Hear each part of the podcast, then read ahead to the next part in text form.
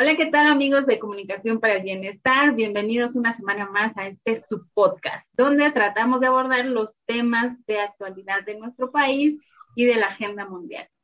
Y esta semana les traemos un tema eh, innovador, por lo menos para, para México, eh, que es la renta básica universal. Y para hablar de ello, le doy la bienvenida a mis compañeros. Claudia Pérez, ¿cómo estás, Claudia? Hola Ivette, buenas tardes. Hola José Luis, bien, muy bien, gracias. Y José Luis Flores Torres. ¿Qué tal Ivette? ¿Qué tal Claudia? Un gusto estar como cada semana con ustedes, debatiendo en este tema tan importante e innovador. Gracias.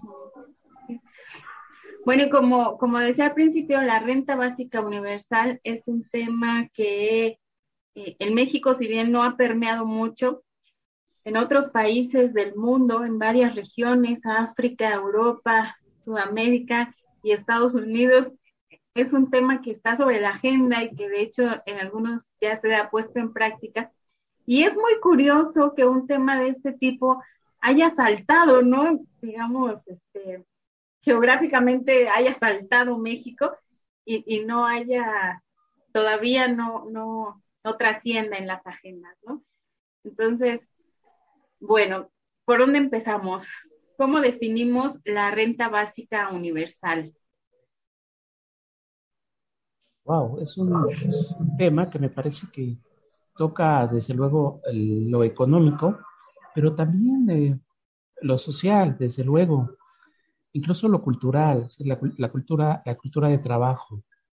Y tiene que ver que eh, de alguna manera cada uno de los habitantes de este país y de este mundo tengan asegurada una renta, un dinero mensualmente para poder asegurar cosas, es decir, los básicos, los básicos de supervivencia, pero creo que va más allá, es decir, tener una vivienda, una vivienda digna, tener el tema de la movilidad, es decir, que ese que esa renta básica que recibas tú eh, mensualmente te sirva básicamente ya sea para tener un auto o para poder eh, moverte, eh, los básicos de alimentación, etcétera.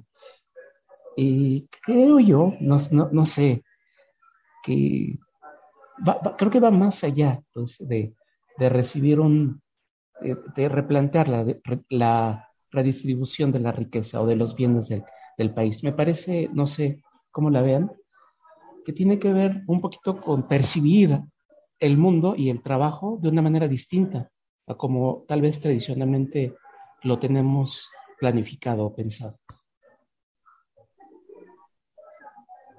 Y me parece que justo que tiene que ir, eh, la renta básica va más allá de eso, de recibir una percepción, que tiene que ver también mucho con cuestiones de bienestar, ¿no?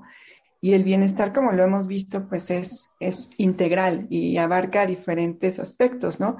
El bienestar en el trabajo, la parte de la salud, este, también un bienestar que te permita eh, llevar a cabo las actividades que tú quieres, ¿no? La recreación también entraría justamente también en, en la parte del bienestar. Y, y, como también como el desarrollo también humano no nada más en una época, sino de manera sostenible, es decir, a través del tiempo. Entonces creo que de ahí también la relevancia ¿no? de la renta básica, porque no nada más es como fijarla en un espacio y tiempo determinado, sino que sea una, que es un proyecto eh, de largo alcance, ¿no? Sostenible. Y creo que la humanidad está como muy necesitada justamente proyectos a largo plazo este, que le garanticen también mucho lo que es la calidad de vida. Entonces, a mí se me hace realmente bien interesante. Eh, yo soy de las personas que no conocía mucho el concepto porque no lo he escuchado tanto en México. Y ahora, bueno, que viene a la mesa y que lo estamos discutiendo, realmente se me hace un proyecto necesario, más allá que de, de, bien, mal, o sea, se me hace algo necesario para las sociedades, ¿no? Porque sí, o sea, a lo largo del tiempo hemos visto como esta parte de desigualdades, ¿no? Ricos demasiado ricos, ¿no? Pero también la pobreza se ha acentuado muchísimo en los últimos años y, bueno, pues la pandemia todavía la recrudece un poco más. Entonces creo que eso también nos permitiría mucho lo que es la equidad ¿no? Este, y, que, y que obviamente está tocando, por así llamarlo, pues a todas las personas, ¿no? De ingresos altos, de ingresos medios, de ingresos bajos, y creo que ahí tiene su importancia empezar a hablar de, de la renta básica. Se me hace algo bien interesante, verdad. Dijiste algo bien interesante, Claudia, que es que sea sostenible. Es decir, no basta con que eh, las personas reciban, todos los habitantes de un país reciban una cierta cantidad de dinero mensual, sino que estos programas puedan eh, ser permanentes, ¿no? Tener una continuidad. Y esto precisamente nos lleva a uno de sus principales obstáculos, que es de dónde sacamos el dinero y luego cómo garantizamos que ese dinero se sostenga. Yo entiendo la posición de José Luis y todos quisiéramos ese en el ideal, ¿no? Que la renta básica pues te diera una vivienda y te diera una movilidad, pero creo que la renta básica va un poco más enfocado a disminuir los, eh, la línea de la pobreza extrema, es decir, garantizar la alimentación básica de una persona, ¿no? Sacarla como de esa línea y creo que ese sería como el objetivo principal de una renta básica universal. Y que sería más fácil de sostenerla, José Luis, que si le damos un auto a todo el mundo y una casa, ¿no? Pero, pero sí, o sea, aunque sea el tema de la alimentación, sí es, es un problema de cómo los, lo, lo sostenemos, ¿no? Sin embargo, creo que eh, en este país está probado, no creo que intencionalmente, creo que, que ha sido una consecuencia secundaria de todos estos programas de asistencia social que se han ido aplicando en nuestro país sexenio con sexenio y que van cambiando, pero que al final, digamos, son los mismos programas.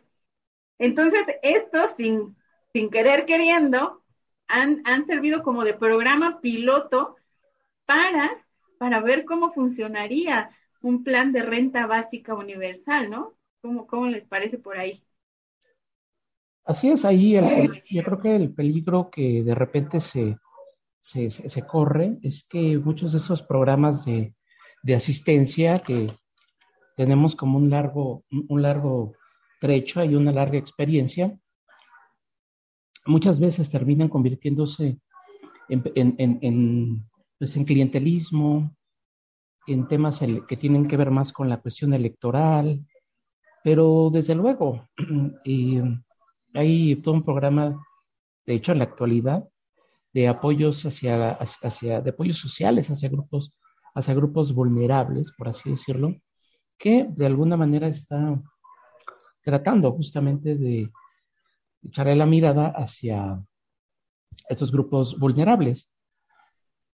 Eh, madres solteras, gente con determinadas enfermedades que le impiden laborar, este, um, gente de la tercera edad, pero digamos que el, espíritu de la renta básica, aparte del que comentabas hace ratito, que pueda cubrir como que es, esa este, cuestión básica, es la incondicionalidad, es decir, esos programas sociales van muy, muy en específico hacia grupos, hacia grupos vulnerables, por así decirlo, ¿no? Y el espíritu de la renta básica universal es que todos, independientemente de clase social, de ingresos, gente pobre, clase media, rica, reciban esa renta, ¿no? Digamos que es la, es la gran diferencia, ¿no? O es una de las grandes diferencias, la incondicionalidad. De hecho, dentro de la renta básica, si, si tú tienes una pensión, si tú tienes una beca, si tú tienes algún ingreso, incluso si quieres seguir trabajando, si quieres trabajar, y desde luego lo, puedes hacer, es decir, la renta básica es, es, como un dinero asegurado que el Estado, que el gobierno te provee, por así decirlo, para cubrir esos, esos básicos que desde luego ponemos ahí en primera instancia la, alimentación, eh, pero que tampoco te, eh, tampoco te impide el poder tener otros ingresos, como puede ser una pensión, una beca, otro trabajo, etcétera. Pero sí, desde luego tenemos este tipo de, experiencias que pues de alguna manera nos acercan un poquito al concepto de renta básica, aunque con todos los asegúnes que, que, que, de repente no hay, este, creo que son muy visibles. ¿no? Fíjate, ahí dices algo bien interesante que es el tema de la incondicionalidad. Hay varios, hay varios modelos eh, de la renta básica, hay varias propuestas, digamos, cada, cada estado que lo, cada gobierno, cada país que lo ha llevado a cabo tiene como sus diferentes formas. Y digamos, eh, ¿a, qué no, ¿a qué nos referimos con incondicionalidad? Pues quiere decir que te la den siempre sin tener, ahora sí que a cambio de nada, ¿no? Sin esperar nada a cambio. Que esa sería, por ejemplo, una de las grandes diferencias de los programas de asistencia social mexicanos. Todas las transferencias monetarias están condicionadas a algo. Por ejemplo, el de eh, el apoyo a madres solteras, por ahí, pues a que tengas un hijo y que no tengas pareja y los ingresos, el, el apoyo este, al desempleo, pues por ahí a que vayas a pedir empleo y llenes tus boletas, pero además es temporal, es cierto tiempo, por ahí el de los jóvenes, pues que vayas a la escuela, ¿no? E, el de los adultos mayores, pues que tengas cierta edad. O sea, todos los programas de asistencia social están condicionados a.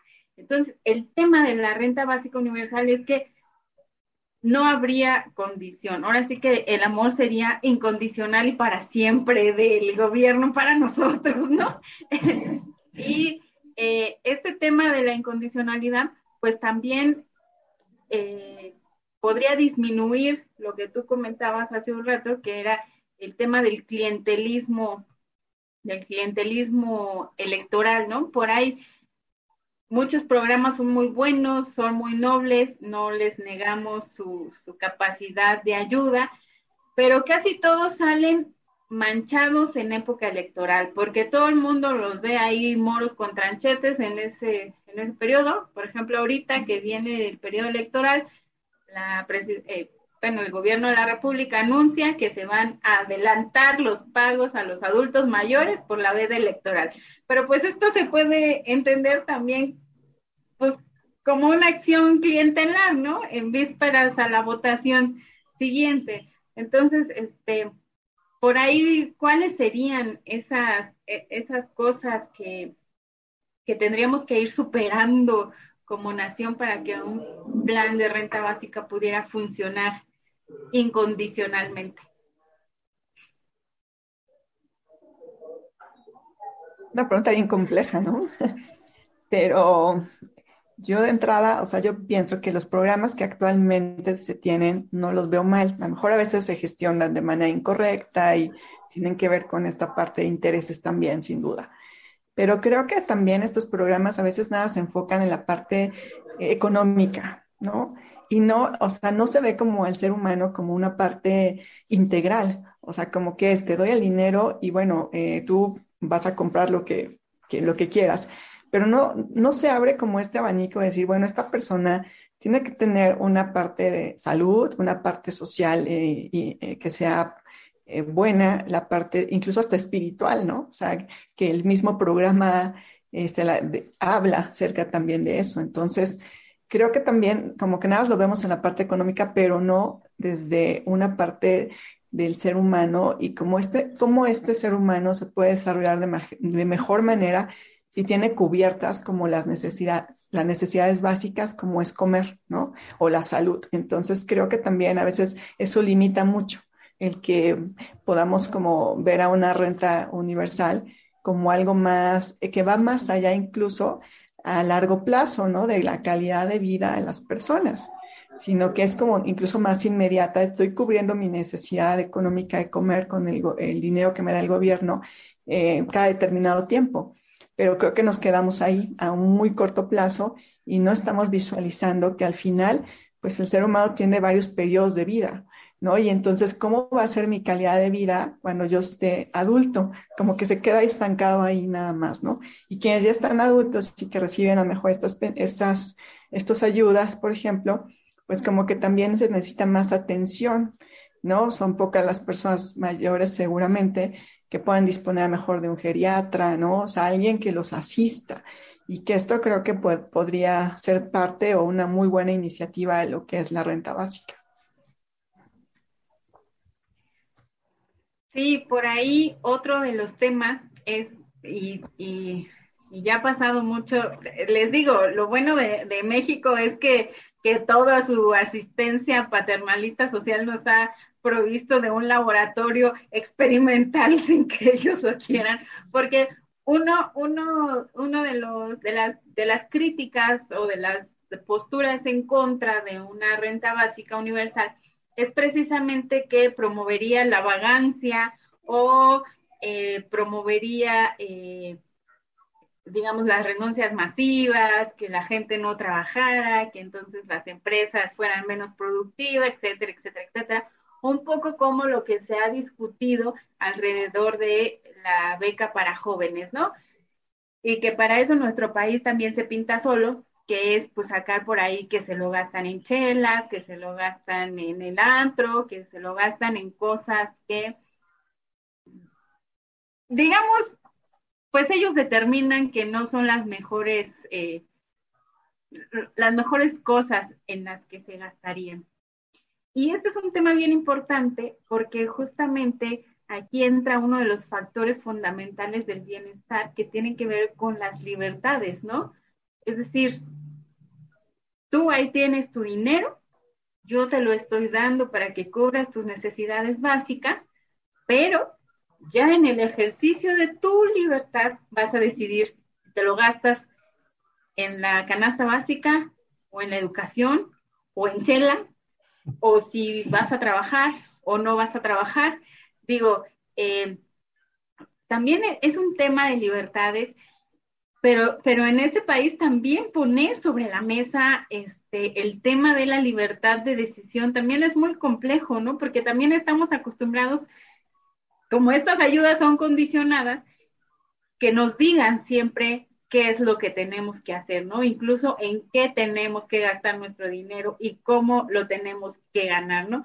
Este, entonces son más de un concepto, más de, un, de una cosa que se tienen que poner sobre la, la, mesa al tema, eh, al momento de hablar de algo como la renta básica universal, ¿no? Y creo, y creo que son muchas cosas que, que tendríamos que eh, de alguna manera replantear. Es decir, el concepto del trabajo remunerado, es decir, eh, de, alguna manera este concepto de, renta básica estaría desligando el, eh, la distribución de recursos del tema, del tema laboral. Y esto tiene amplias implicaciones, como, como, bien lo comentas. Eh, la perspectiva crítica, o la perspectiva criticable más bien, eh, es justamente eso, que eso pues, va a fomentar a los ninis, va, va a fomentar que la gente pierda el interés, que la gente este, ya no quiera trabajar, hay toda una serie de mitos, ¿no? Este, pero bueno, tiene que ver con el tema de libertades, como tú bien lo comentas, pero también tiene que ver con las capacidades personales de la ciudadanía. ¿Cuántas veces sientes que tienes la capacidad o por lo menos el deseo de, de dedicarte a algo, de ejercer algún oficio, alguna actividad, algún... y tienes, aunque se va a escuchar muy feo, pero tienes que venderle tu alma al diablo para sobrevivir. Es decir, tienes que trabajar largas horas de, de, este, oficina o de, o de, fábrica o de tienda, depende de dónde, dónde trabajes, con salarios muy poco remunerados. Es decir, con una perspectiva en donde ese talento, en donde ese, esa capacidad que tú sientes o que tú quieres este, eh, de alguna manera explotar, se queda marginada. Todo lo, desde luego, todos los trabajos tienen una dignidad y todos los trabajos tienen una, un respeto, pero hay otros que habría que reconocer que no tanto. Es decir, que de, de repente, este, pues como lo decía hace ratito, pues este, terminamos vendiéndole nuestra arma al diablo por este, esas condiciones, de repente, este, por esa remuneración, por esa, este, por esa relación, pues, este, de ligar al trabajo con la percepción de, de, un, de un capital, de un dinero, por así decirlo.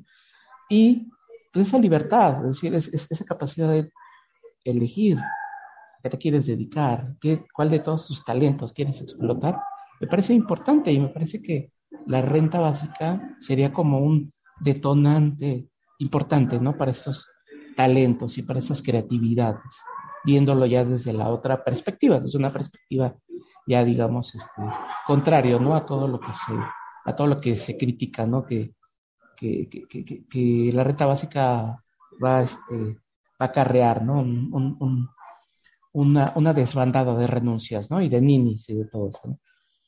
Es decir, no está comprobado en, los lugares en donde se ha implementado, no ha sucedido esto. ¿no?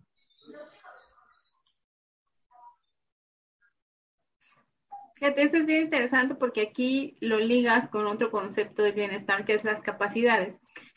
Y me quedé pensando que incluso en las oportunidades, ¿no? Porque, pues, esta, digamos, resolver el tema de la alimentación, pues ya te quita de una angustia, digamos, y eso te permite también tener otras oportunidades para el desarrollo de tus talentos, ¿no? Porque como bien dices, pues el tema del trabajo, y como lo abordamos en el podcast, en, uno de nuestros podcasts pasados, cuando hablamos justamente del trabajo y bienestar, pues el tema del trabajo no se reduce al simple hecho de ganar o no dinero, ¿no? sino que también tiene que ver con una realización personal, para aquellos que vean en el trabajo una realización personal y para los que no, bueno, pues también, ¿no? También es bastante válido, ¿no? Entonces, Clau, hablando ya eh, de estas limitantes, otro, otro de los temas sería que, pues la renta básica como estamos diciendo acá, es universal, o sea, va para todos parejos, desde el más pobre hasta el más rico. Y eso, bueno, yo de veras quiero mucho a, nuestro país, pero, pero sí, digamos que ya todos, ya todos estos, este, digamos, argumentos ya, ya han sido muy discutidos, ya hasta sabemos sobre qué va en la discusión, ¿no? En este país. Entonces, eh, por ejemplo, aquí decían, pero ¿por qué los ricos van a, van a, van a tener el mismo dinero que el pobre en lugar de que ellos no tengan y mejor a nosotros nos den más o etcétera? O sea, ¿cómo, cómo, solventamos esto? ¿O por qué tendrían los ricos también que, que tener el acceso a la renta básica universal? O sea, ¿por qué Carlos Slim tendría que recibir sus 2.500 pesos mensuales?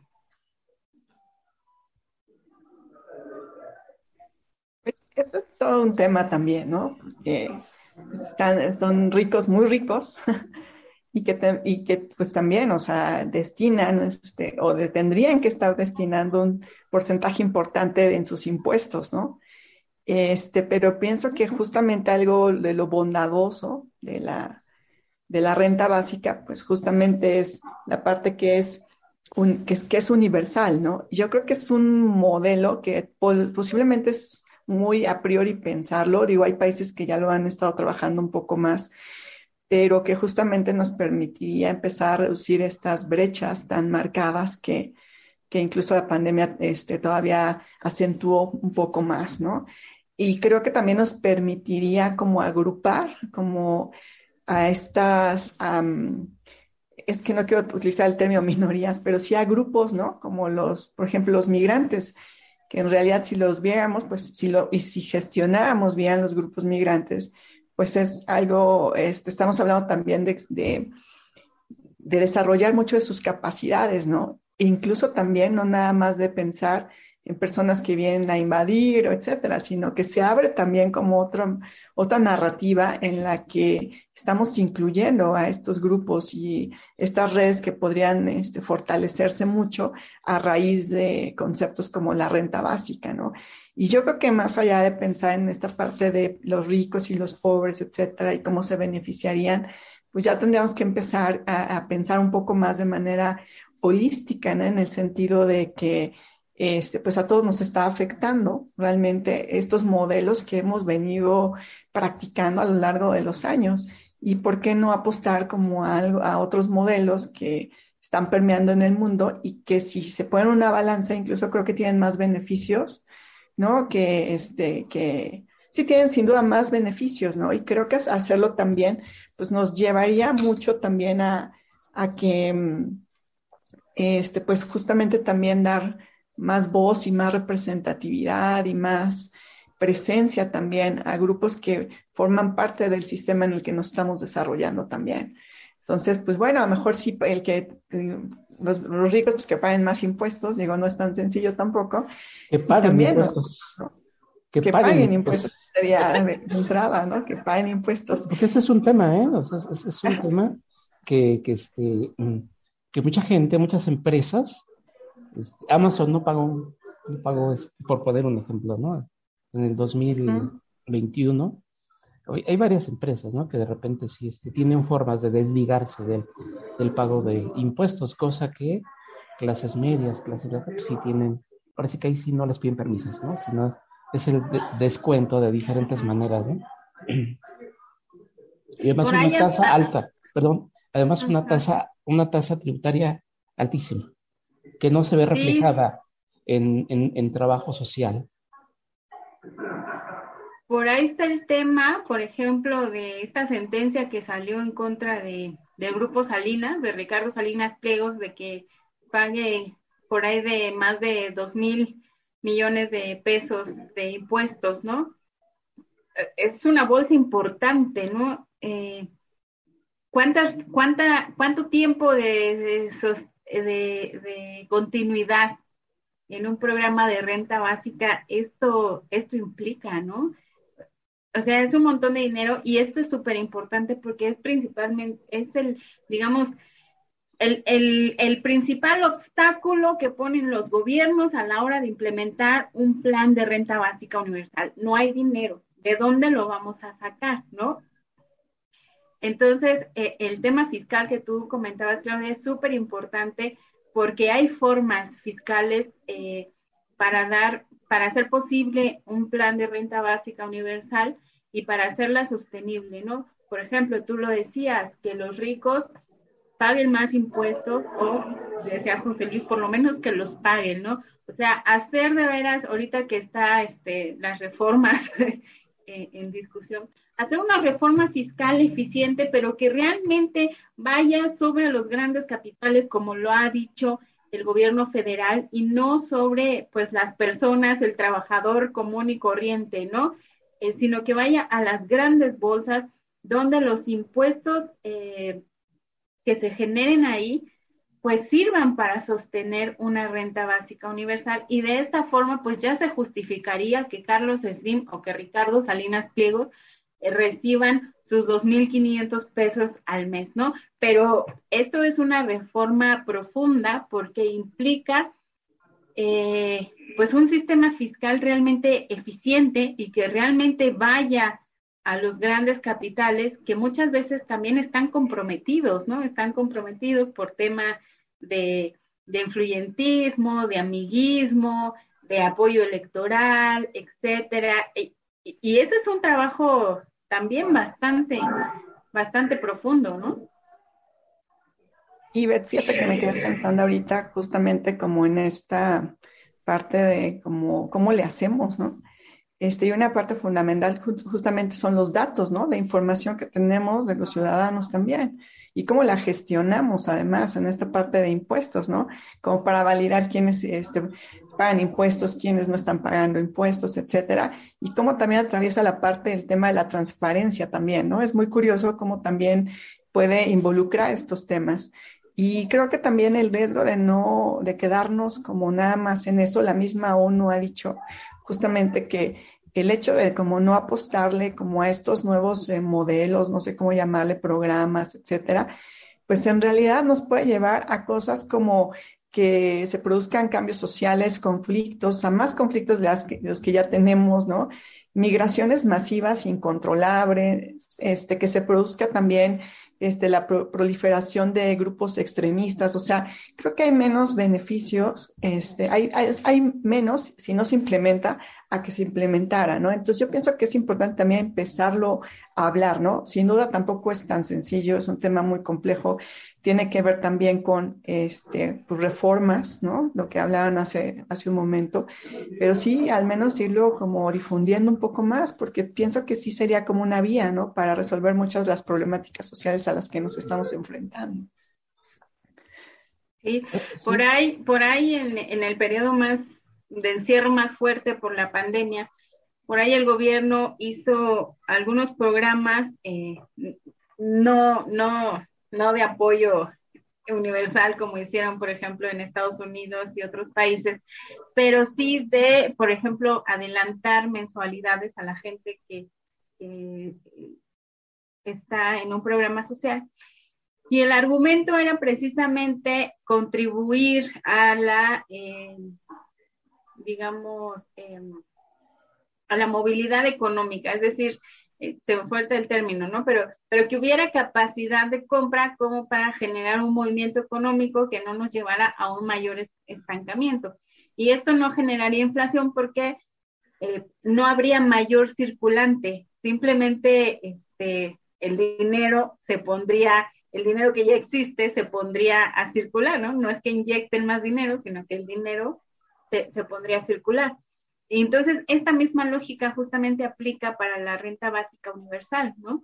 En cuestiones ya económicas, pues esto también permite eh, que se agilice la economía local, la, la, economía comunitaria y así en escala la macroeconomía, ¿no? La, la economía este, nacional. Y entonces es como una rotación de dinero, ¿no? Que, también por ahí tiene, tiene beneficios. Pero bueno, yo sigo pensando que el tema que, que les escala, que les duele, es eh, la, la por, por, lo menos eficientar la tasa impositiva. Y por el otro lado, tendríamos que eficientar este, el, el tema petrolero, ¿no? El tema petrolero tendría que ser eficiente y tenía que ser transparente y ahora sí tendríamos que poner a Pemex a producir, ¿no? Sacarlo de los números rojos y que entonces esos dividendos pudieran repartirse a todos los mexicanos en forma de renta básica universal. Esperemos que las proyecciones de Dos Bocas y la refinería que se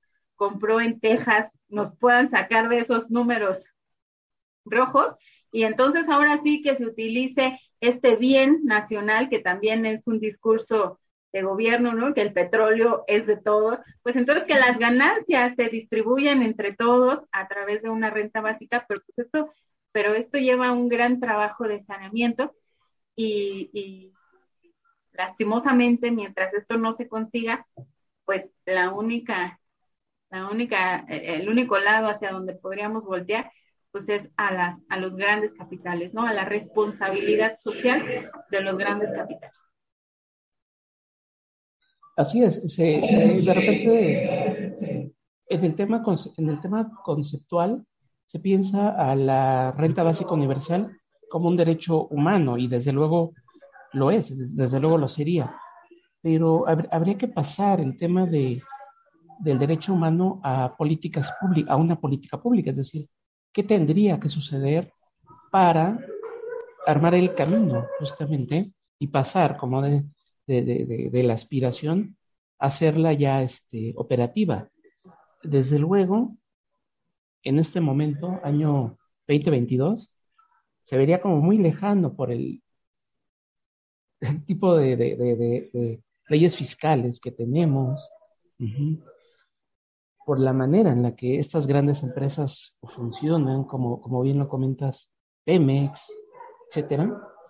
Este, por la manera en la que conceptualizamos incluso el, trabajo, la pobreza, la distribución este, de, los bienes o de las ganancias públicas, etcétera, me parece que hay un, hay un camino largo que algunos países ya lo empezaron formalmente, es decir, hay experiencias formales en países como Finlandia, este, algunos países del continente africano, en Estados Unidos se ha implementado en algunos estados y se ha implementado una ayuda este, hacia toda la ciudadanía en momentos este, de, de COVID, que también tenía que ver ahí con un tema electoral, desde luego, este, pero bueno, eh, ha, ha, habido países, ha habido intentos, ha habido un camino ya andado, de lo cual, desde luego, se podría aprender bastante en Alaska, ¿no? Ahorita que hablabas de, de petróleo, justamente, ¿no? Es decir, en, en, Alaska ya hay un tema con, con los bienes generados por el petróleo. Y cada fin de año, el, todo, todo, este ciudadano de Alaska pues, recibe una, un, un, un, tipo de ganancia, por así decirlo, producto de la explotación de, de, los, de los mantos petroleros. Como, como, como bien se comentaba hace ratito, pues eh, eh, cada gobierno, cada estado, etcétera, lo ha buscado implementar de diferente, de diferente manera, en diferentes contextos, desde luego.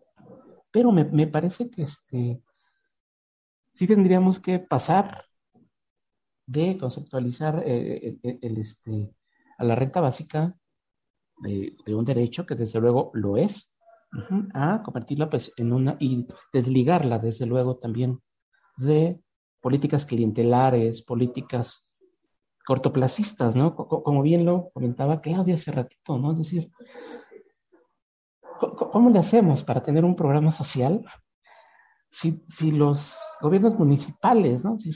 Dos años, tres años, o sea, ¿para qué te alcanza el tiempo? Seis años, ¿para qué te alcanza el tiempo?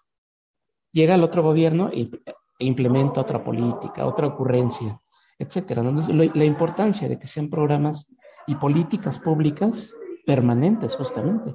Y esa me parece que es la misión, hacerlo operativo, pasarlo, pasarlo de, lo, de, de la aspiración y del derecho humano, desde luego, a políticas formales. Y me parece que habría que aprovechar toda esta experiencia, todo este camino ya andado en Sudamérica, en Estados Unidos, como se decía hace ratito, así como que se saltó México, ¿no?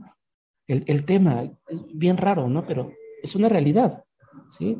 Entonces, habría que aprovechar toda esa experiencia y ver que se puede, se ha podido, desde luego.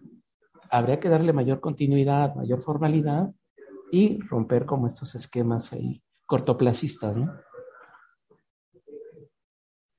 Sí, por ahí la única forma de que no se pierda la continuidad es hacerlo un derecho constitucional, ¿no? Que bueno, que bueno, con nuestra historia de reformas también, este, pues, no te aseguras nada, nada. está escrito, ¿no? nada está escrito, ¿no?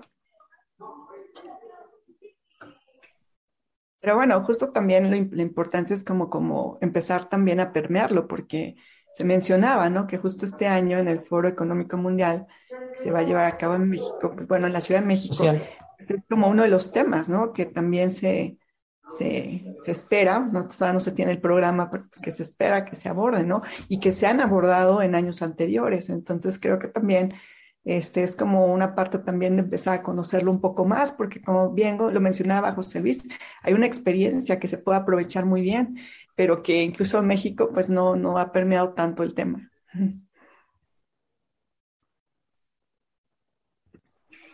Sí, y justo por ahí yo creo que hay mucha, como lo decíamos, mucha oportunidad, porque sin querer,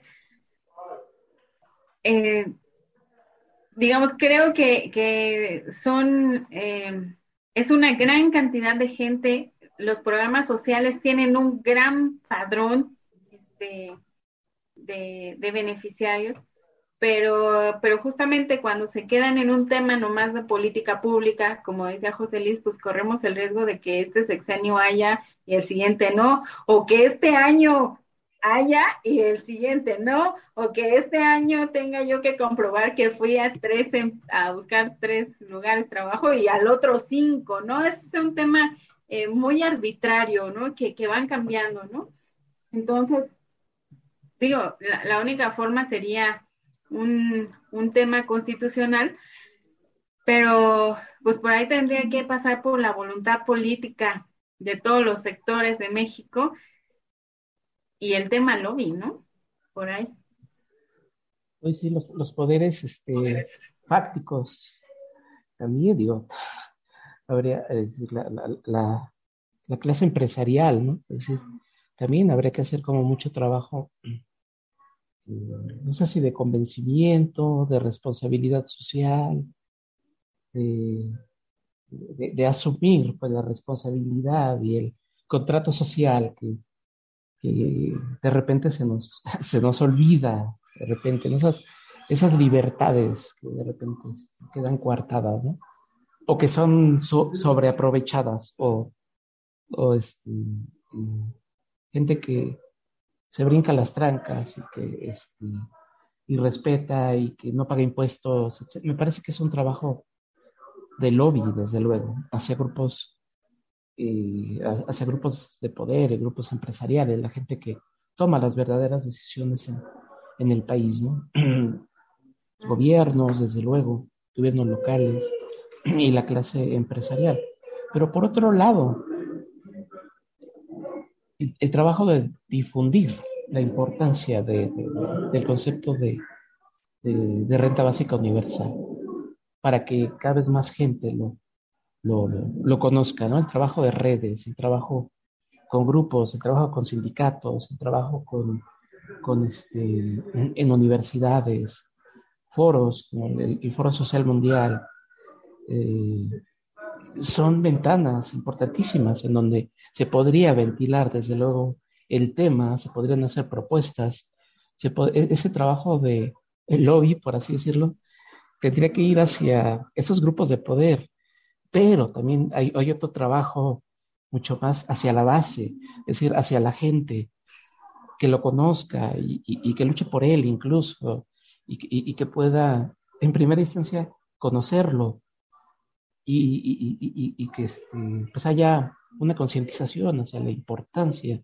de contar con un capital básico, con una renta básica que te permita desde luego, ciertas cosas, cierta seguridad, cierta tranquilidad, aunque sea mínima, pero que esté ahí. Incluso agregando algo lo que, lo que menciona José Luis, pues justamente esta parte de la red básica surge como una red humana, o sea, de grupos, ¿no? y que hay estos, estos grupos justamente son los que se están organizando, se están poniendo de acuerdo en diferentes países, por ejemplo, pues para impulsarla, para llevarla a cabo, ¿no? Para difundirla y para crear también iniciativas, ¿no? Entonces creo que también eh, rescatar las, las experiencias de países como Argentina, ¿no? Es este, sumamente rico. ¿Por qué? Pues porque nos pueden llevar a decir, bueno, ¿y cómo le han hecho, no? Este, ¿Les ha funcionado? ¿Les ha funcionado? ¿Qué falta en el camino, no? A reflexionar también y posiblemente después a replicar este, en México, ¿no? Este, y creo que se me hace muy interesante que a partir de estas redes y a partir del trabajo y de la iniciativa, a veces incluso de asociaciones civiles, ¿no? Eh, se pueda llevar a cabo un proyecto tan importante como este. Por ahí me, quedé pensando y discúlpenme que ponga dos, dos temas sobre la mesa, pero ahí me sigue la corriente si les interesa alguno, pero uno sería, eh, no, dejo, no dejo de pensar, entre más conversamos sobre la renta básica, no dejo de pensar que es un asunto muy, muy ligado al tema del bienestar, ¿no? Porque ahorita que hablábamos que, por ejemplo, África ha sido uno de los continentes donde más, más experiencias sobre la renta básica universal se, se han llevado a cabo. Eh, estoy, eh, me, quedo pensando en los ejemplos que daba Amirtia Sen o las explicaciones que daba Amirtia Sen sobre la hambruna, ¿no? Que decía que, el tema de, la hambruna no era una cuestión de que no hubiera alimentos en, cierta región o en cierto país, hablando, por ejemplo, en algunos de África donde, donde las hambrunas son recurrentes, sino que tenía que ver que no había la capacidad económica de la población para adquirir estos alimentos. Entonces estos alimentos no llegan, ¿no? Hay una escasez de alimentos no porque no hay alimentos, sino porque no hay dinero para que las puedan adquirir, ¿no? Entonces un tema como la renta básica universal estaría eliminando, siguiendo esta teoría, eh, temas tan, digamos, tan increíble que sucedan todavía en estos tiempos como la cuestión de hambruna, ¿no? E, en, países como África, pero incluso en municipios de México, ¿no? Donde también no hay capacidad para tener una, una adquisición de la canasta básica y entonces los alimentos no llegan y tenemos poblaciones muy altas donde los niños tienen graves problemas de, desnutrición y entonces esto afecta a su salud, evidentemente, pero también a su bienestar emocional, a su calidad de vida general, ni se diga del rendimiento escolar, ¿no? ¿Qué le puedes pedir a un cuerpo a una mente mal alimentada o no alimentada que pueda este, tener un aprovechamiento escolar, etcétera, ¿no? Entonces, un tema como este atravesaría por todos estos factores del bienestar. Y por otro lado, me quedé pensando en el tema de, eh, migrantes, ¿no? Tú decías, claro, que no querías utilizar la palabra minorías. No sé si los migrantes sigan siendo una minoría, en este país, pero por lo menos sí, digamos, grupos marginados, ¿no? Es decir, eh, si la renta básica universal es un derecho humano, entonces también tendría que implicar que las personas migrantes tuvieran acceso a este tipo de, de beneficio, ¿no? Nada más que ahí el tema se complejiza, ¿no? Porque, porque entonces, ¿cómo le hacemos para sostener a toda una población eh, flotante, ¿no? O, cómo le hacemos para que este tema no sea un atractivo más, para que eh, se incrementen las olas migratorias y entonces sea hasta una cuestión contraproducente, ¿no? Y por otro lado, también en este tema de los grupos que pueden quedar excluidos, pienso en las personas en calidad de indigencia, ¿no? Estas personas están en la línea de pobreza más baja, sin embargo, son a los que nunca les llegan los beneficios por una cuestión administrativa, o sea, es una cuestión netamente administrativa, porque si tú no tienes un registro, no tienes un domicilio, un teléfono, donde yo contactarte y llevarte la ayuda, irte a sacar el censo, pues entonces este, no, no, no, te puedes, sí, no, no, no te puedo ayudar porque ¿dónde? Ni modo que te lo deje abajo del segundo desnivel de viaducto, dirección, observatorio, o sea, no, no hay forma. Entonces, sí, hay una, una, un, trabajo de, yo creo que las bondades se explican solas, las críticas de los, de los, eh, de los que apoyan los sistemas más capitalistas más, más duros, más, más liberales, este, ya sabemos también por, dónde irían. Entonces yo creo que el, trabajo más fuerte sería en esta voluntad este, de gobernanza y política para de veras sortear todos estos obstáculos, ¿no? Híjole, sí, este, mm, yo, yo creo que tendría que ser este, un complemento eh, la renta básica de un estado de bienestar, a final de cuentas, ¿no? de, algo mucho más grande, ¿no? decir, el, concepto del Estado enfocado hacia el, hacia, hacia el bienestar, hacia el, bienestar de la, de la gente. perdón que te interrumpa, nomás, este, ¿te refieres a un estado del bienestar no, como tradicionalmente lo conocemos, me gustaría la aclaración precisamente para no, no tener una confusión, digamos, de conceptos. Así es, es decir, no, no, no el este, el estar bien o el bien vivir, o, no nada más eso, sino el estado del bienestar, es decir, las este, esfuerzos del gobierno, del Estado, para justamente asegurar eh, el bienestar en la medida de lo posible de la gente. Es decir, en ese sentido, creando una legislación, políticas públicas enfocadas justamente hacia que la gente, ahora sí nos lleva al otro, al otro concepto, pueda vivir bien, pueda vivir de manera decente y que esas capacidades, esas oportunidades, esos, esa distribución de, los alimentos, pues no se quede ahí. Ese, esa incondicionalidad, desde luego, para hacerle llegar a los, recursos a la gente, implique también el, el, poder sortear con estas cuestiones finas, ¿no? Si ya no tengo un correo electrónico, si ya no tengo un WhatsApp, ya me quedé sin ayuda, etcétera, ¿no?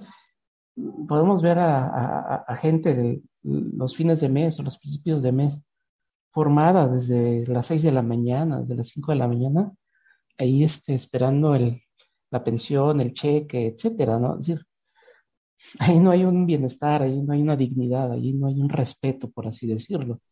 Entonces, me, parece que sí se conecta, desde luego, esta renta básica y esta eh, pues, incondicionalidad, justamente, con el bienestar, es decir, con que la gente tenga esas posibilidades, con que la gente tenga esa capacidad de vivir bien y que cada quien lo asuma desde su, desde su perspectiva, el bienestar. Y lo relacioné con los grupos migrantes, desde luego, porque ahí, hay todo un tema, porque hablamos de los, de, los grupos migrantes como si fuera un todo igual y, este, igualitario, ¿no?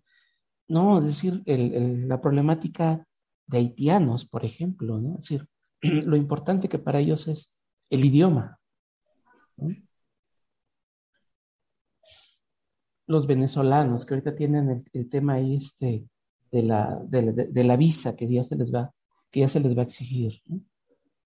La migración centroamericana, la misma migración norteamericana hacia México, que pues más bien es turismo, pero bueno, también ahí hay, hay, hay todo un tema, ¿no? Es decir, si entendemos el bienestar como desde una perspectiva individual, por así decir, decir, que cada quien de alguna manera tenga la perspectiva lo que significa estar bien,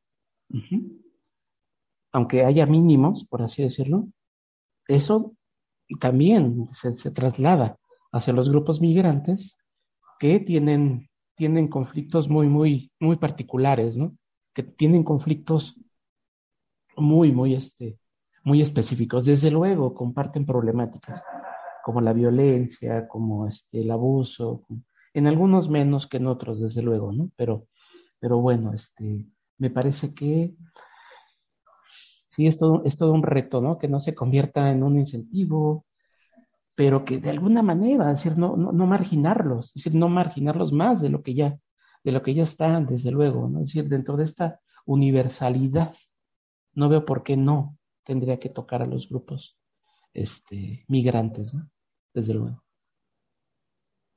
También como cambiar un poco esta perspectiva de, de, los programas sociales, ¿no? Porque como que los hemos malentendido como que es un super logro, ¿no? Del gobierno en turno, etcétera.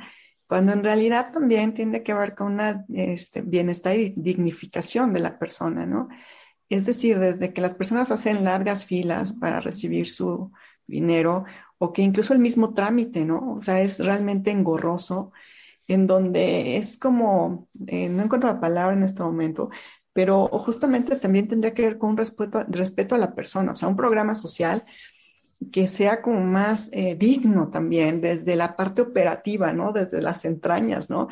Este, no serios, somos muchas personas, pero yo creo que también los mecanismos hacen mucha falta, ¿no? Para que desde cuando se empiece a planear incluso un programa social, pues eh, se atiendan como todos los elementos que lo integran, ¿no?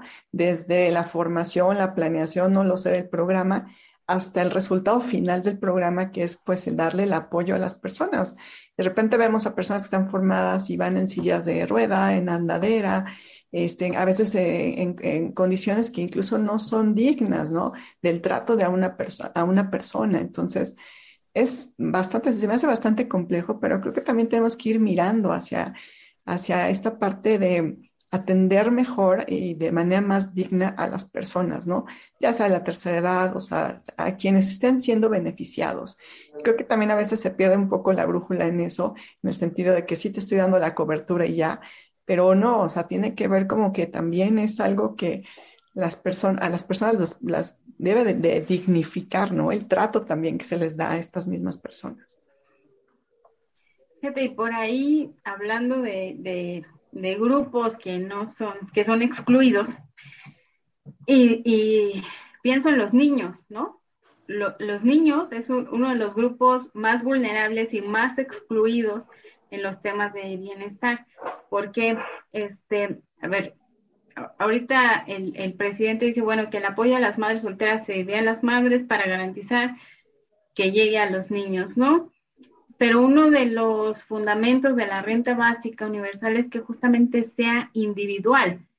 Y esta individualidad implica ver al niño como una persona, ¿no? Como un individuo que tiene derechos, que no vota, que digamos en términos políticos no es ciudadano, pero eso no forma parte de su eh, individualidad humana, ¿no? Y, esta parte de dignificar lo que como persona les corresponde y como persona estarían recibiendo. Y, y, acá, por ejemplo, es un tema de mucha creatividad, porque sí, o sea, el argumento de decir, bueno, a ver, ¿cómo le vas a dar 2.500 pesos a un niño y, esperar que lo administre bien, o cómo se los vas a dar a la mamá o al papá y garantizar que le lleguen al niño, ¿no? Que es uno de los fundamentos también del bienestar, ¿no? Que, decíamos, a veces e, en las cuestiones del desarrollo se mide el progreso familiar según el ingreso de, quien solventa o de quien trabaja, pero eso no significa que esa misma calidad de vida le llegue al menor. Casi nunca pasa así.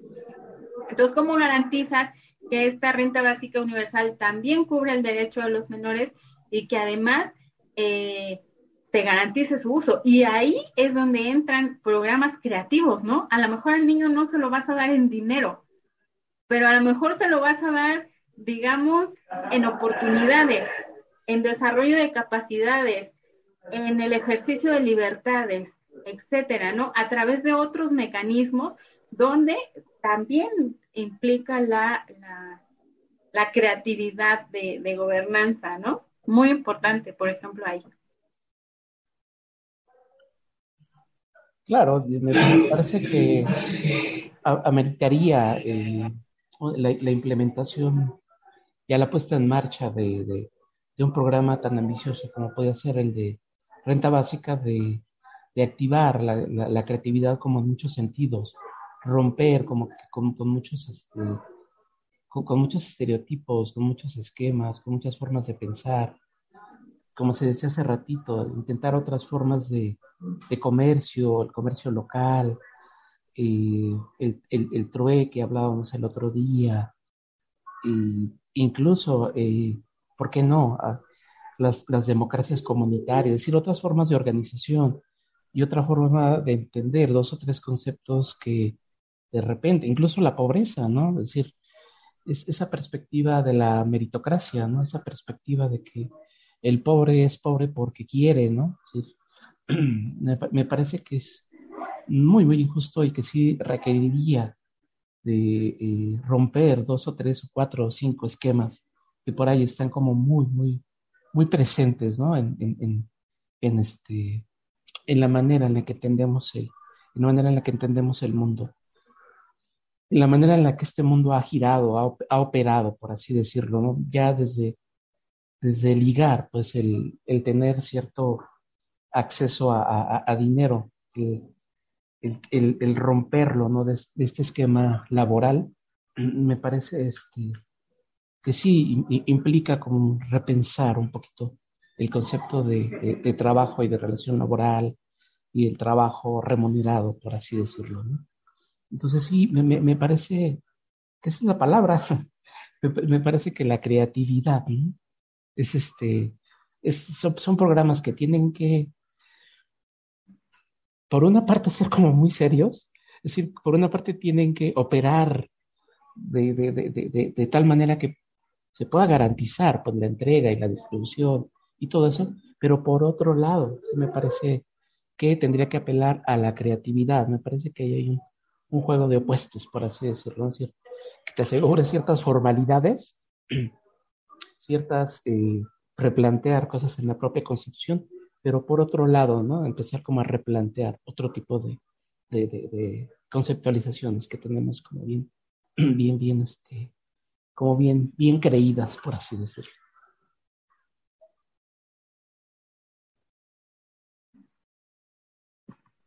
Bueno, ¿ibas a decir algo, Clau? No, adelante. bueno, este, pues no sé si quieren agregar algo más sobre este tema, alguna idea suelta por ahí. Yo solamente quería agregar que justamente dentro de estas características de la renta básica, pues justamente es que sea universal, permanente e incondicional, ¿no? O sea, que no se condicione. Entonces creo que, eh, hay otros dos elementos que no recuerdo ahorita, pero creo que eso, eso es bien importante porque eh, es, es, independiente a los ingresos, independientemente de la cultura, o sea, que también permea la cultura, independientemente de este, el nivel socioeconómico. Entonces, creo que eso también lo hace muy interesante el tema de la renta básica. Es lo único. Creo que por ahí los dos factores sería la individualidad y la suficiencia, o sea, que por lo menos permita al más pobre adquirir una renta, este, una canasta básica, ¿no? Y individual que sea a cada, a cada individuo, no familiar, ni la mamá vale por dos, no, individual. Exactamente, gracias. Y la, y la importancia de, de ir este, difundiendo el concepto, ¿no? De irlo aclarando, de irlo, este, eh, de, hacerlo llegar a la mayor cantidad de personas, eh, llevarlo hacia universidades, hacia grupos, hacia, asociaciones, discutirlo en foros. Me parece que vale la pena, ¿no? Por lo menos el tenerlo allí en la, en la agenda, que aún no, no está en, en, este, en México. Exacto. Experiencias en Centro Sudamérica, en propio Estados Unidos, en Europa. Me, me, me, parece que está bien posicionado en, las, en la agenda social, en la agenda política, en la agenda económica, incluso de organismos internacionales, de CEPAL, de repente. La ONU. No, no soy tan seguro si en la ONU, pero sí, en CEPAL por lo menos sí está como muy... Qué bueno, son organismos este, aledaños, por así decirlo, pero sí, me, me, parece que tendría que llegar, desde luego, hacia, hacia la ONU y hacia los lobbies, como, como, como decía eh, Ivette, ya en el trabajo más fino, ya en el trabajo de cabildeo, ya en el trabajo ya de eh, trabajo operativo, en el trabajo de convencimiento, en el trabajo de hacerlo realidad. ¿no? Me, me, parece que sí amerita una discusión amplia y democrática a diversos niveles, ¿no? Uh -huh. El concepto. Yo, yo, por ahí nada más este, pensaría que quizás se nos fue un poco el tema de cómo beneficia esto a la clase media, ¿no?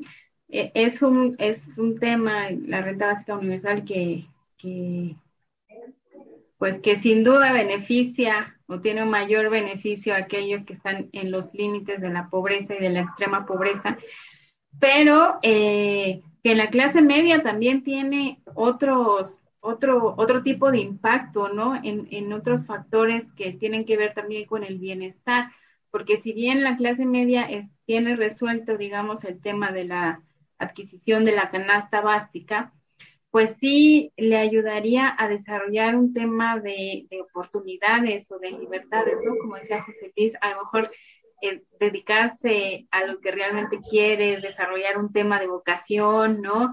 Eh, incluso eh, aumentar las oportunidades de, de, formación académica, etcétera, ¿no? Atraviesa, atraviesa también por otros beneficios que no están, un, un, tema de salud, por ejemplo, la clase media a veces es como la clase más estresada porque tiene toda la carga eh, laboral, responsiva, este, que, que acaban con, con, trabajos, como decían, explotadores, ¿no? Exacto. Entonces también atraviesa por un tema de, tener menos estrés, menos presión, menos eh, estar angustiado por cómo vas a darle de comer el día de mañana a tus hijos, cómo los vas a mandar a la escuela, si se enferman, cómo los vas a llevar al doctor, etcétera, ¿no? Entonces, a lo mejor también por ahí nos, nos falta un poquito mencionar a la clase media, que también sin duda tiene, tiene sus beneficios, pero pues lo podríamos dejar para otro programa, digo, no, no será la, es la, es la primera, no será la última pues vez que, que, discutamos sobre ese tema. Esperamos que sean muchas más, porque esperamos que sean, este, pues que sea un tema que se pueda colocar sobre la mesa y que poco a poco podamos ir escuchando que, que, que se discute más, que por lo menos que se pregunta más sobre qué es esto de la renta básica universal, ¿no? Claro, y conceptos tan, básicos pero tan importantes, ¿no? Como que la renta básica puede llegar a garantizar nuestra existencia material, por así decirlo, ¿no? De alguna manera. Que no es poca cosa. Y menos en este contexto, ¿no? Que, que atraviesan todas las naciones, no nada más México, ¿no? Sí, Exactamente. Bueno, pues este, aquí llegamos con el tema de hoy. Este, muchas gracias, Clau, muchas gracias, José Luis. Este, como digo, como dije, espero que no sea la última vez, ni sea el último, el único foro donde, donde discutamos sobre la renta básica universal. Por ahí yo les diría este, a los responsables de la gobernanza actual que los he escuchado decir mucho que el amor con amor se paga, pero también habría que recordar que el amor es incondicional. Entonces, ojalá este, este tema pueda tener cabida en su agenda, en su visión de gobierno y también la oposición eh, pueda, pueda sumarse a este tema porque no es un tema de partidos, no es un tema electoral, no es un tema que atraviese por ahí, sino es un tema de dignidad de, y de reconocimiento al, al ser humano, al individuo y a sus derechos. Pues muchas gracias, muchas gracias a ustedes por acompañarnos. Les eh, invitamos a visitar nuestra página web, comunicacionparabienestar.com y nuestras diferentes redes sociales, Facebook, Twitter, Instagram y el YouTube. Muchas gracias a todos y hasta la próxima semana.